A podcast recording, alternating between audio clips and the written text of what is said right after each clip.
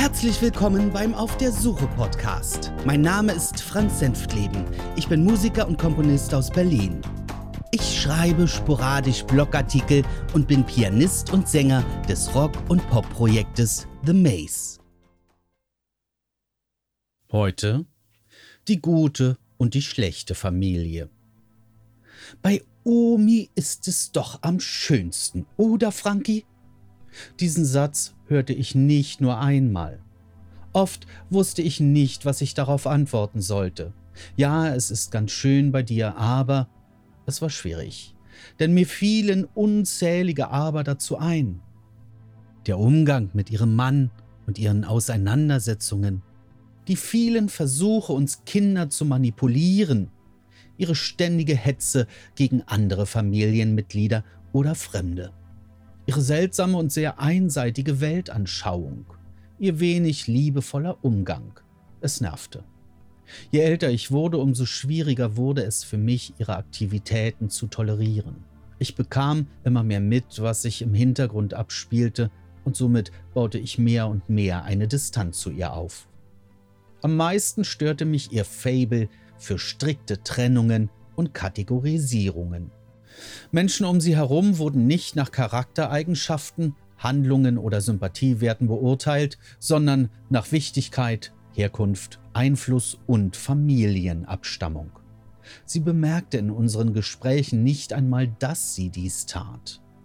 Dieses meine Familie, sprich ihr Vater und ihr Sohn, sind gut, die anderen, also Rudis Familie und die meiner Mutter, sind schlecht, hatte ich irgendwann satt so dass ich Widerworte von mir gab. Persönlich hatte ich eine sehr enge Beziehung zu den Verwandten meiner Mutter. Wir besuchten sie oft und verbrachten viel Zeit miteinander. Meine Urgroßmutter, meine Großtante sowie meine Tante mit ihrer Tochter Conny standen mir ähnlich nahe wie meine eigenen Eltern. Sie kümmerten sich um mich, wenn Not am Mann war, meine Mutter Erledigungen vorhatte oder arbeitsseitig beschäftigt war. Die Besuche und Übernachtungen bei ihnen waren ein Selbstverständnis, genauso wie der liebevolle Umgang miteinander oder ihre Bescheidenheit. All das wurde auch nicht zelebriert, an die große Glocke gehangen oder musste ständig bestätigt werden. Es war normal für den anderen da zu sein und ihm Geborgenheit oder Unterstützung zu bieten. Es mag sein, dass sie in einfacheren Verhältnissen lebten als Edith, aber über solche Nebensächlichkeiten dürfte sich kaum einer der Familienmitglieder je Gedanken gemacht haben, außer meine Großmutter Edith. Es ging um Liebe, um einen freundlichen Umgangston und nie um Konkurrenz zu den anderen. Ein gutes Beispiel dafür war meine Großtante, die viele wunderbare Geschichten aus ihrem Leben erzählte, immer ehrliche Antworten gab und bei jedem Problem mithalf, es zu lösen, sofern es ihm möglich war. Neid oder böse Worte gab es nie. Ich glaube auch nicht, dass sie jemals in ihrem Leben einen Gedanken an Rache, Böswilligkeit oder Vorurteile verschwendete. Wenn, dann waren es eher Missverständnisse, die mit dem Generationskonflikt auftraten. Nicht alles war ihr verständlich, was die Jugend antrieb aber sie hörte zu und sie war bereit, etwas anzunehmen. Sie war eine gute Frau, ich war gern bei ihr. Als Kinder besuchten wir sie gern, auch als ihre Mutter, meine Urgroßmutter, noch lebte. In der Wohnung gab es immer etwas zu entdecken, ob uralte Spielzeuge, Gesellschaftsspiele oder andere Dinge, mit denen man sich beschäftigen konnte. Ich liebte es, ihr stundenlang zuzuhören oder mit ihr gemeinsam alte Schallplatten anzuhören. Wir kochten, spielten oder zeichneten miteinander. Sie war auch ein ausgezeichneter Entertainer und wusste genau, wie man uns Kinder unterhalten kann. Zur Not auch mit einem alten Teddybären, der dann zu uns sprach. Ihr Auftreten und ihre Art war eher großmütterlich als die meiner Großmutter Edith. Edith wusste, dass ich meine Großtante wahnsinnig mochte. Es schien sie zu beschäftigen, was mich nun zu diesen Verwandten hinzog. Sie wollte partout kein Verständnis für mein Verhalten und meine Zuneigung aufbringen und fragte immer wieder nach, woran es denn läge, dass ich mich zu ihnen so hingezogen fühlte. In ihren Worten war immer ein vorwurfsvoller Unterton zu vernehmen, der in Richtung meiner Ma zielte. Sie nahm an, dass es weniger mit meiner angeblichen Verbundenheit zur Familie meiner Mutter zu tun hatte, als eher mit der massiven Beeinflussung von ihr. Dann versuchte sie mich zu überzeugen, dass ich von diesem Teil der Verwandtschaft wohl kaum etwas erwarten könne. Diese konnten mir schließlich nicht all das bieten, was sie selbst konnte, wobei sie hiermit nur die finanziellen Aufwendungen meinte. Ihre Vermutungen, dass diese Angehörigen mit uns nichts unternehmen, äußerte sie. Dass dies doch geschah, ignorierte sie. Auf die einfachste Antwort, die ich als Kind nicht artikulieren, aber spüren konnte, wäre sie nie gekommen. Es wurde Liebe genommen und gegeben. So einfach war das. Das übertraf Ediths Vorstellungskraft. Als sie bemerkte, dass ich mich durch dieses Omi ist die beste, Omi macht dies oder das mit euch, Omi ist das wichtigste Familienmitglied für euch, nicht beeinflussen ließ, fuhr sie schwerere Geschütze auf. Sie erzählte mir regelmäßig, dass es doch nur bei ihr schön und gemütlich sei. Bei meiner Tante und meiner Großtante kann es doch wirklich nicht so toll sein, dass man sich bei denen gerne aufhält. Da ist es doch bestimmt eher dreckig, dunkel ungemütlich.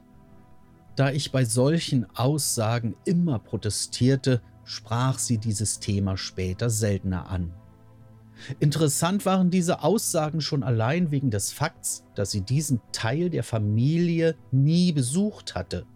Sie kannte also weder die Wohnsituation meiner Tante noch die meiner Großtante. Es war einzig ihre Vorstellungskraft, die sie dazu bewog, solche Vermutungen anzustellen. Wenn sich die gesamte Familie traf, dann war es eher in der Wohnung oder später im Haus meiner Eltern. Sie selbst wäre nie auf die Idee gekommen, jemals ein Familienmitglied meiner Mutter zu sich einzuladen. Das war eines der Umstände, die ich schon als Kind nicht verstand. Hätten meine Eltern nicht einen solch ausgeprägten Familiensinn gehabt, wären sich alle über Jahre hinweg nie begegnet. Kritik an meiner Großmutter war nicht zulässig, ich bemerkte es bereits. Wer Kritik an ihr ausübt, wird verachtet, ignoriert und gehört eindeutig zu den Schlechten. Eine der wenigen Ausnahmen war lange Zeit ich selbst. Ich hinterfragte Dinge, auch wenn sie unangenehm für sie waren. Ich stellte einige ihrer Ausführungen richtig, wenn sie mal wieder die Vergangenheit an ihr Weltbild anpasste. Ich wurde manchmal für sie unbequem und sie versuchte sich in solchen Situationen herauszureden. Mein Vater dagegen hatte es aufgegeben, mit ihr zu diskutieren, denn es brachte nichts. Da nützte es auch nicht viel, wenn er sich im Nachhinein über seine Mutter aufregte, und dazu kam es häufig. Dass ich rebellierte und immer öfter aussprach, was mir nicht gefiel, kommentierte Edith an anderer Stelle mit der Begründung, dass der Junge ja gar nicht weiß, was er da redet. Das kann nur an der Hetze ihrer Schwiegertochter gegen sie liegen an der massiven Beeinflussung der Kinder durch sie.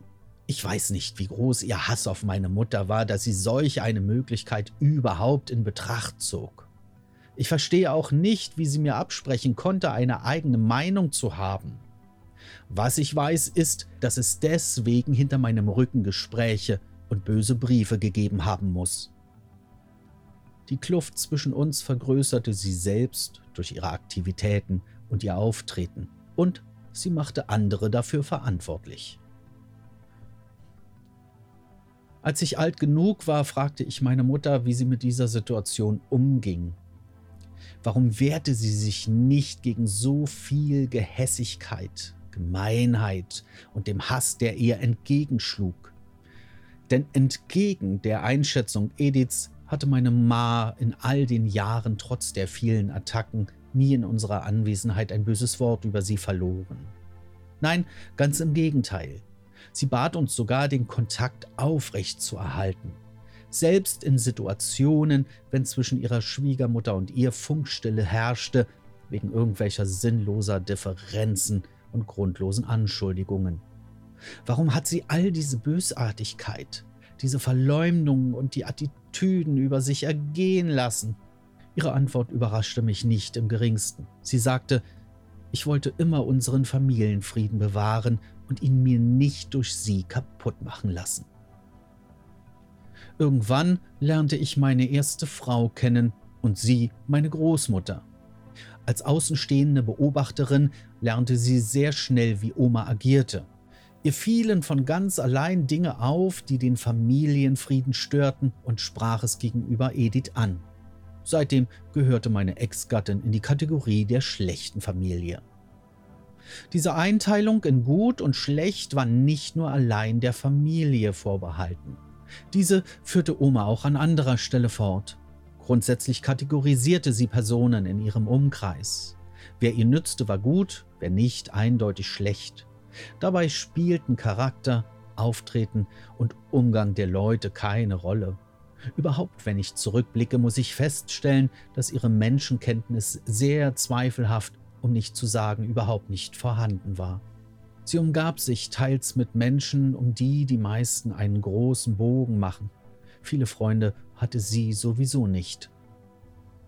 In ihrer Arbeitswelt agierte sie ähnlich. Ständig suchte sie den Kontakt und die Nähe zu ihrem Chef, einem Herrn Doktor oder dem Staatsanwalt, den Richtern oder anderen wichtigen Persönlichkeiten in ihrem Gericht. Dabei durfte natürlich auch nicht der Parteisekretär ausgelassen werden, obwohl sie selbst nie in die SED eintrat. Wenn wir hörten, wie sie sich diesen Leuten anbiederte, dann konnten wir alle nur die Köpfe schütteln. So wie sie Leute nach ihrem Beruf und ihrem Titel einstufte, erweiterte sie dies später mit der Herkunft. Jeder, der aus dem Westen kam, war toll, andere, die aus der DDR stammten und keinen Titel trugen, waren es nicht wert, sich mit ihnen abzugeben. Jährlich fuhren Edith und ihr Mann nach Ungarn in den Urlaub. Es war schon furchtbar peinlich, immer wieder zu hören, wie oft sie versuchte, sich Fremden anzuschließen, die aus Westdeutschland kamen. Wie sie sich ihnen aufdrängte.